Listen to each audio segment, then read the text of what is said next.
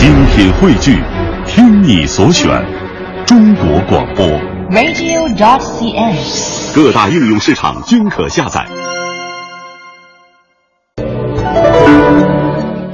品读中华人物，启迪智慧人生。各位好，我是郑博。大家好，我是君阳。在最近几期的《中华人物》当中呢，我们为大家介绍了在中国的数学界为中国数学的发展做出贡献的卓越的数学家。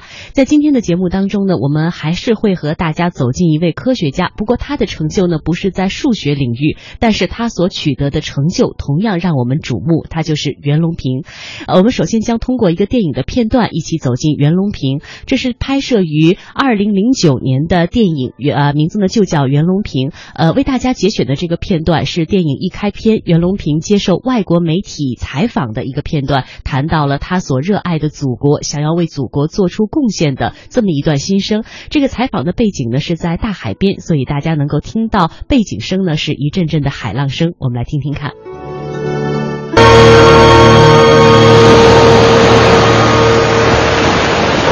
环球杂志一直很关注你，请问袁先生，你被誉为杂交水稻之父，有人称你是上帝式的人物，伟大的科学家。上帝，伟大，我可不是上帝，伟大。哎，我这根尾巴是的，不过尾巴大有好处，重，所以不容易翘尾巴。精彩！有人说。您对杂交水稻的艰难探索和成功实现，是中国继四大发明之后的第五大发明。对此，您有什么感想？嗯，这是中国的荣耀，是中国对全世界的贡献。你很热爱你的祖国。你呢？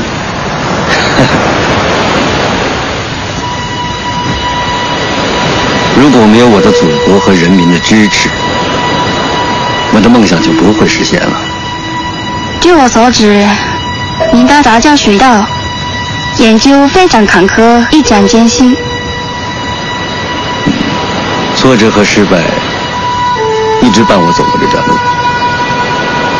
说出来你也许不信，我是一个可以把生命当歌唱的人。嘿，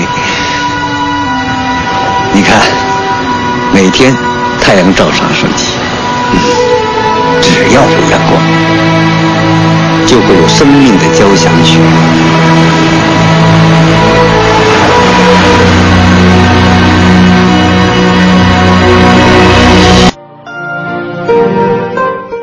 感动中国栏目曾经为他写下过这样的颁奖词：他是一位真正的耕耘者。当他还是一个乡村教师的时候，已经具有颠覆世界权威的胆识。当他名满天下的时候，却仍然只是专注于田畴，淡泊名利，一介农夫，播撒智慧，收获富足。他毕生的梦想就是让所有的人远离饥饿。喜看倒书千重浪，最是风流袁隆平。有人曾经风趣的这样讲：中国农民吃饭靠两瓶，一是靠邓小平的责任制，二是靠袁隆平的杂交水稻。今天，中国水稻种植面积当中，约有一半都是采用袁隆平培育的杂交产品，每年生产的稻谷可以养活六千多万人。二零零四年，袁隆平所领导的超级杂交稻项目不断取得重大突破，在育种方面呢，提前一年实现了大面积亩产超过八百公斤的目标。这一点就意味着每年又可以多养活七千五百万人。没有挨过饿的人是不知道袁隆平先生的价值的。民以食为天，盘古开天辟地，从人类诞生的那一刻起，摆脱饥饿、奋力生存就成为了人类的主题。人类在漫长的生息延绵过程当中，从来没有停止过对于饥饿的抗争，从没有停止过对粮食的渴望。面对严峻的现实，人们连连发问：谁来养活中国？谁来养活世界？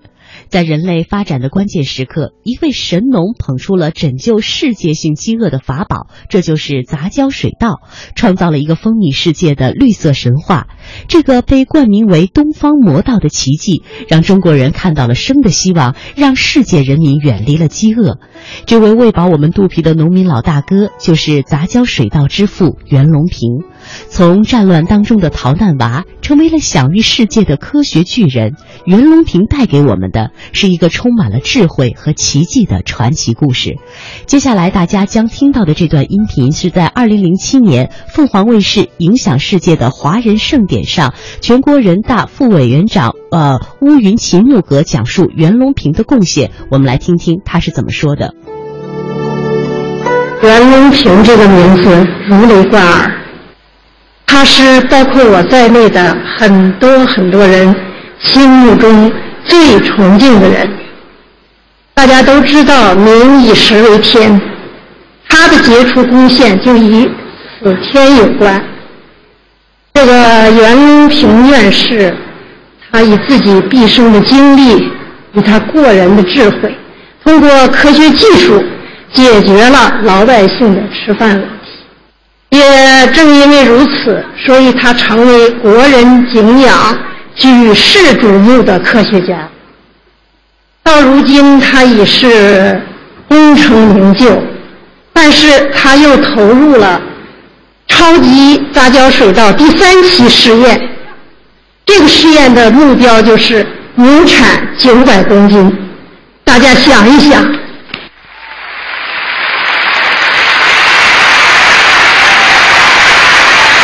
这是多么了不起的一个目标！为了这个目标，他以自己年过七旬的年龄，又忙碌在田间，忙碌在实验室里边。我就深深的感到，他确实有非常高尚的一种情怀，一种博大的境界。为了这个情怀，为了这个境界，我作为一个。饿过肚子的人在这里向他致以崇高的敬意。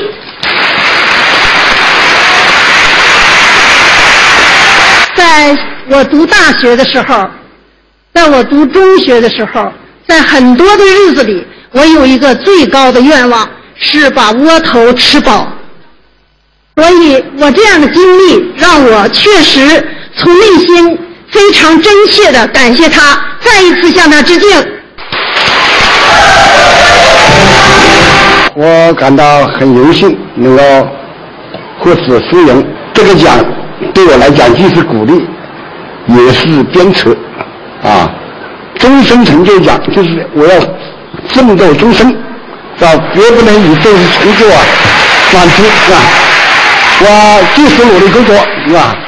争取更多的成绩。谢谢大家啊！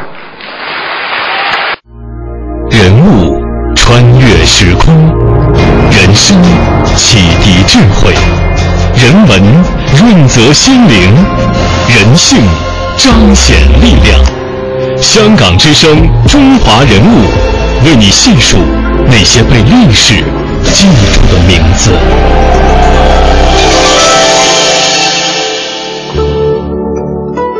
关于超级杂交水稻，不善言辞的袁隆平有着讲不完的故事。当别人问他成功的秘诀的时候，他以知识加汗水加灵感加机遇做了一个精辟的回答，并且还讲了一个故事。他这样说道：“从一九五三年到一九六六年，我在农校一边教课一边做育种的研究，每年都去农田选种，从野野外选出表现优异的植株，找回种子来播种，看它第二年的表现。”这样来筛选具有稳定遗传优异性状的品种，这称之为系统选育法，是常用的一种方法。一九六二年，我在一块田里发现一株，呃，一株稻鹤立鸡群，穗儿特别大，而且结实饱满，整齐一致。我是有心人，没有放过它。第二年，我把它种下去，辛苦的培育，满怀希望有好的收获，不料大失所望。再长出来的稻子，高的高，矮的矮，穗子大小不一。这时候，一般人都感到失败，就放弃了。我坐在田埂上想，这为什么失败了呢？我想到第一年选出的是一颗天然杂交种，不是纯种，因此第二年遗传性状出现分离。而如果按照那颗原始株杂交的产量来计算，亩产能达到一千两百斤，这在六十年代是非常了不起的。于是我突发灵感，既然水稻有杂交的优势，我为什么非要选育纯种呢？从此，我致力于杂交水稻的育种。谁能想象得到，一个关系着十几亿人中国人吃饭的问题的伟大的探索与成功，就这样由袁隆平的一个意念而开始，并且最终诞生了。接下来我们将听到的这段音频呢，是主持人陈鲁豫为大家讲述了生活当中的袁隆平究竟有怎样的故事。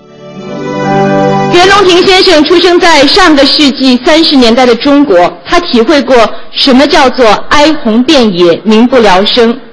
他的家庭世代务农，父母亲曾经做过普通的学校教师。他和所有的男孩一样，从小特别淘气，很聪明，脑子很快，喜欢游泳，水性非常好。据说最好的是自由泳。小学有一次游园活动当中，他第一次体会到啊，自己对一草一木那么的感兴趣，对于自然界春华秋实的变化有着那么强烈的好奇心。可能就是从那一刻开始，他体会到自己长大以后的理想到底是什么。于是高中毕业以后，他毫不犹豫地选择了农业。上个世纪六十年代初，他和所有的中国人一样，体会到了挨饿的滋味。一九六六年，他发表了有关杂交水稻技术的重要的论文。到了一九七四年，他开始把这个理论付诸实践。从那个时候，杂交水稻的神话就开始了。这些年，中国的土地上生长出了更多的粮食。就是增产的这个部分，有人做过一个初步的统计，大概养活了七千万人。相信我们在座的每一个人，包括我，一日三餐，当我们端起饭碗的时候，我们并不会常常想到袁隆平这个名字。但是我相信，从今晚开始。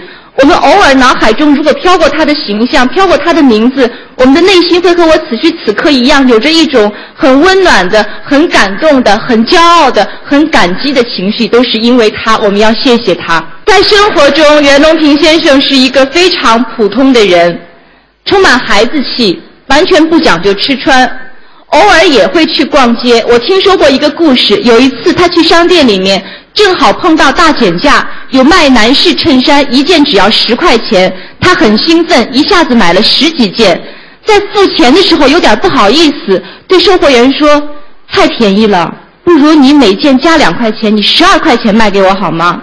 他在生活中有一个习惯，不是太好，喜欢抽烟，因此还发明了一个英文的单词叫 “smoking hungry”。他总是跟别人讲：“I always feel smoking hungry。”还对外国朋友说：“我不明白你们问人家年纪为什么要问 How old are you？我不老，如果我问的话，我就问 How young are you？” 于是当别人问他：“袁老，您今年多大年纪？”他就很孩子气地说：“I'm seventy seven years young。”他永远保持着年轻人的心态，永远充满着孩子气，喜欢骑摩托车，偶尔会飙车。据说十年间换了八九辆摩托车，之所以换的勤，是因为常常要骑车下乡去看他的农田。后来有人说元老骑摩托车不太安全，因为骑摩托车是肉包铁，你应该开车，那是铁包肉。他终于换了一辆车，自己开车。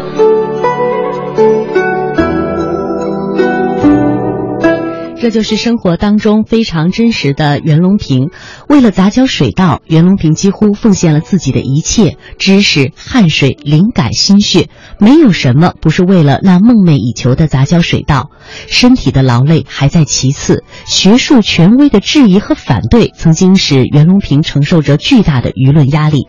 当时的学术界流行的观点是这样的：水稻呢是自花授粉作物，经过长期的自然选择和人工选择，许多不良的因子都已经被淘汰了。那么积累下来的多是优良的因子，所以自动不会退化，杂交也不会产生优势。从而他们断言说，搞搞这个杂交水稻是没有前途的，甚至说研究杂交水稻是对遗传学的无知。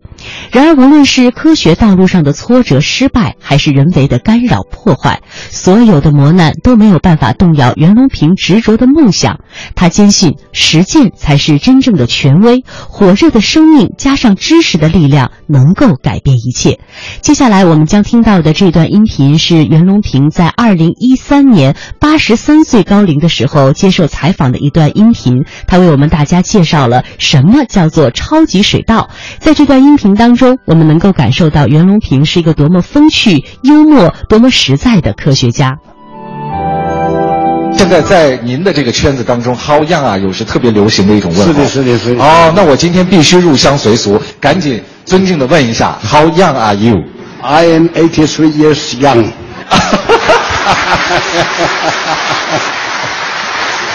袁老在今天节目的一开始啊，我给大家秀了一个特别珍贵的东西啊，是我们的水稻的种子。它的标准的说法啊，应该叫超级水稻的种子。那这个超级到底超级到什么样的程度？能给我们解释一下吗？就超高产的意思。哦，嗯，英文讲的叫做 super super rice 啊。嗯，这回非常的 standard 啊，这回说到 super 的时候 相当的标准。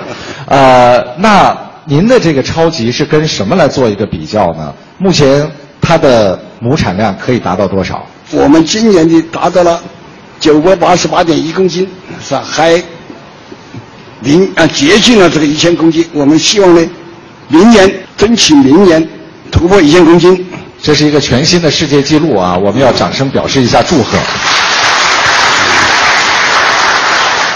刚才您说到九百八十八点一公斤的时候，那个时候袁老特别的自豪，就感觉马上要登上世界奥林匹克大赛的这个冠军的领奖台了。如果真的登上领奖台，给您三十秒钟的获奖感言表述的机会，你会说什么？我受之有愧，那我这奖太多了，我不在乎这些东西。哎呀，你还不在乎我们给的这个奖啊？我我国际奖我得了十七个，哇！国内最高的奖都在乎，呃，够多了，多了，多了之后呢，变成包袱反而不好，啊。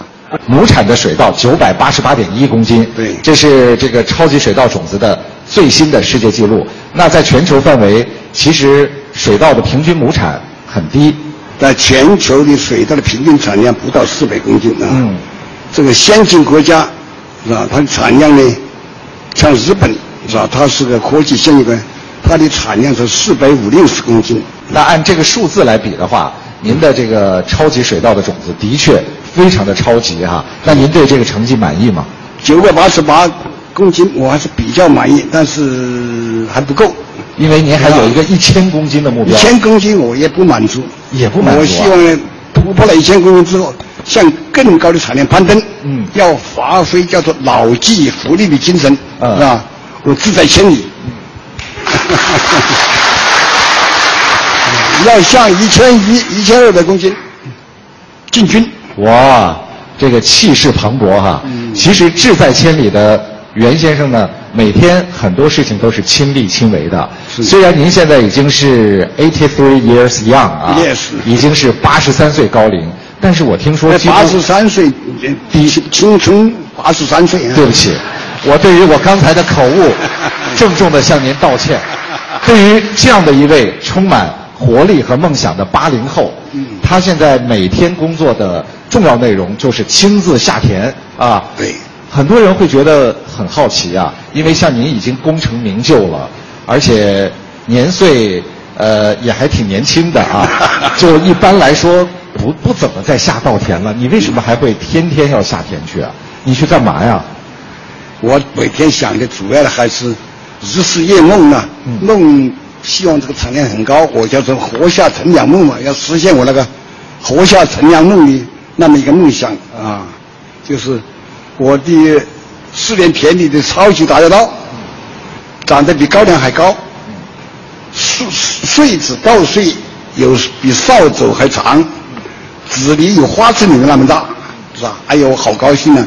我就跟我的助手们就在那个稻穗下乘凉，叫做禾下乘凉梦。您看看身后是不是就是您梦想当中的这片？啊，是的，是的，啊，那比这个还好呢，比这个还要好啊！要实现这个活下乘凉命，我才最后呢才心满意足。但其实我知道您有很多的学生，你完全可以派他们到水稻田里去做一些实验，回来把数据给你做一个汇报就可以了，嗯、完全没必要亲自下去啊。啊。不亲自下田不行的，不能隔靴搔痒啊，必须要到现场亲自看，嗯，是吧？嗯，啊，我培养研究生啊，因为是搞水稻，我第一个要求你要下田，啊、你不下田我就不培养。那他们如果偷懒的话，你怎么办？你会骂我说呢，电脑很重要，嗯、是吧？这个但是电脑里面呢，出不了水长长不出水稻。书本知识也很重要，书本里面长不出水稻，你必须到田里面，嗯，才能够啊、种出水稻出来。啊，所以您这个不仅仅在家门口的这个水稻田常常去，外地的水稻田也常常去。我问了一下你的秘书，他告诉我说你在三个月的时间当中跑了十七个地方啊。我今年来讲的话呢，嗯，呃，最远到了菲律宾，到了菲律宾啊，嗯啊，那得飞。国内呢是到了很多的省了，是吧？啊这个长江流域几个省都到了，还有广东、广西。别人如果是坐这样的长途飞机或者这么密集的飞行，早就累的 什么事儿都不想干了。我跟你说啊，累肯定是累的，但是一到了这个我们超级到田里面有八百、九百公斤，我就兴奋起来，就不累了。人物穿越时空，人生启迪智慧，人文润泽心灵，人性彰显力量。香港之声，中华人物，为你细数那些被历史记住的名字。一九三零年的九月，袁隆平出生在江西德安。他的童年以及青少年时代主要是在武汉和重庆度过的。对于这样一个生长在大城市并且自小就上教会学校的人来说呢，在风华正茂的时候，他违背了母亲的意愿，选择学农，这实在是出人意料。他这样讲：大约我六岁的时候的一次郊游，曾经在武汉郊区参观了一个园艺场，这满园里都是郁郁葱葱的，到处都是芬芳的花草和一串串鲜艳的果实。我觉得那一切啊，实在是太美了，美得我当时就想，将来我一定要去学农。没有指点江山的豪情壮志，没有功成名就的意气风发，有的只是质朴的表白，有的也只是对美丽特别的一些感悟和无悔的执着。时隔多年之后，袁隆平回忆起当年的感受，仍然是双眼当中散发着神采。可见啊，当年的那片花果鲜艳的园艺场，在风雨飘摇、国事艰难的那个年代，曾经是多么深刻地打动了一个孩子纯真的心。这片美丽的记忆，也成了袁隆平心中永远挥之不去的一个情节和梦幻，也使得他从此和农结下了不解之缘。正是这片美丽的永远，最终也改变了袁隆平一生的命运，并而在某种程度上来说，也改变了很多中国人的命运。一九五三年，从西南农学院农学系毕业的袁隆平，为了追求心中的梦想，从重庆来到了当时偏僻的湘西雪峰山旁的安江农校任教。在这里，他一待就是十九年。回顾当年在农校的教学生涯，他感触地说：“我在教学的过程当中，积累了许多生物学知识和农业生产经验的实践，在后来的科研当中，才具备了一定发现问题、分析问题、解决问题的能力。在这里，袁隆平是以非凡的努力完成了知识和经验的积累，为将来的科研打下了基础。他曾经说，在我的有生之年，我有两大心愿：一是把杂交水稻研制成功，大面积应用于生产。这样，二十一世纪谁来养活中国的问题就解决了。再有一个，就是让杂交稻进一步的由中国走向世界，发展杂交水稻，造福世界人民。这是在今天的中华人物当中，我们和大家一起走进的科学家袁隆平。在今天节目的最后呢，我们将听到的是难忘的中国之声采制的对于袁隆平的介绍、总结和评价，作为我们今天节目的结束。感谢各位的收听，我们下期节目再会。再会。我现在还有两个心愿，一个心愿就是把第三期的超级稻这一个目标啊要实现啊。如果这个实现了，这个整体的粮食啊，每年可以多养活七千多万人口啊。这还有一个愿望呢，就是把杂交稻啊推广到全世界。这是被誉为杂交水稻之父的袁隆平在获得2004年感动中国年度人物时的获奖感言。袁隆平一辈子都在和土地打交道，一辈子都在为水稻的高产优产上下求索。面对美国学者抛出的中国威胁论，袁隆平自信地向世界宣布：中国完全能解决自己的吃饭问题，中国还能帮助世界人民解决吃饭问题。国际水稻研究所所长斯瓦米纳森博士说：“我们把袁隆平先生称为杂交水稻之父，因为他的成就不仅是中国的骄傲，也是世界的骄傲。他的成就给人类带来了福音。有人把杂交水稻说成是中国的第五大发明，然而这样一个让世界都为之震惊的发明，灵感却来自于一位老农的几句话。看到一些农民啊、从那个高山上挑那个种子啊，搬回来种，就问他为什么你要跑到那么高的山上啊去换种呢？他说呢，山上的种子啊质量好一些，施肥不如勤换种，最经济、最有效的一个提高产量的一个办法。这个对我的印象很深。袁隆平的双脚从不曾远离土地，袁隆平的梦想从来都和土地有关。溯华夏五千年，英才辈出；激扬文字，书写风流；跌宕声韵，记录千秋；征战沙场，气吞山河。这里是香港之声，中华人物。